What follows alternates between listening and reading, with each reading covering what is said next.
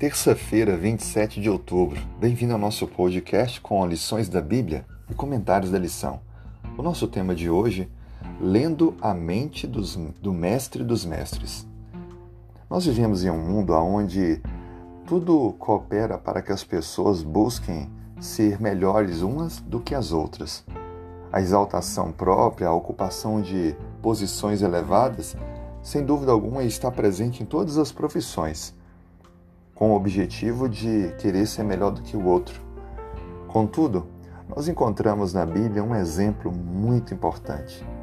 Paulo, encontrando problemas na igreja de Filipos, no capítulo 2, ele diz no verso 3: Irmãos, nada façais por partidarismo ou vanglória, mas por humildade, considerando cada um superior a si mesmo.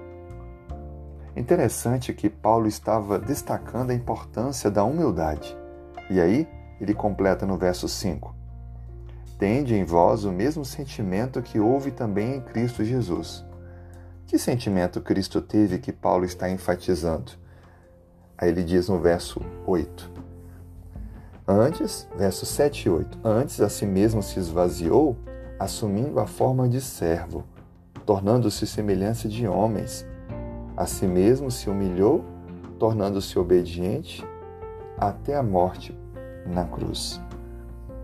Que coisa fantástica compreender que Deus se fez um de nós e doou a vida por nós, sendo aquele que recebe todo o poder e toda a glória.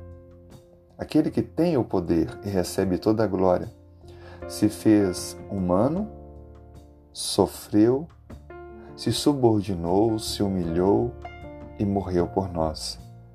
Paulo estava transportando os crentes de Filipos a pensarem um pouco como Jesus, a não ficarem buscando glória pessoal, a não ficarem se colocando em posição superior aos outros, mas servirem uns aos outros, amarem e perdoarem uns aos outros ter a mente do mestre dos mestres. É colocar como meta, como alvo na vida, o amar e o servir.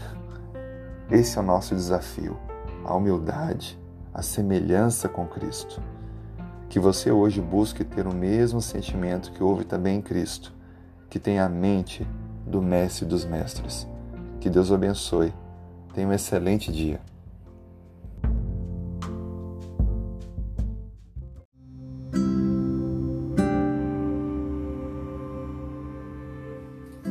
Terça-feira, 27 de outubro. Se puder, feche os olhos, vamos falar com Deus. Senhor, nós louvamos o Teu nome, exaltamos o Teu nome por ser o nosso Deus, aquele ao qual entregamos todas as lutas, mas também reconhecemos e manifestamos a nossa gratidão.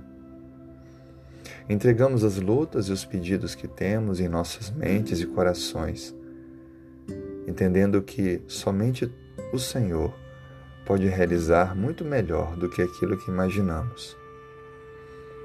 E reconhecemos os teus feitos, a renovação da vida, o cuidado, a proteção, o perdão e a salvação que, há de, que diariamente o Senhor confirma e manifesta em nós.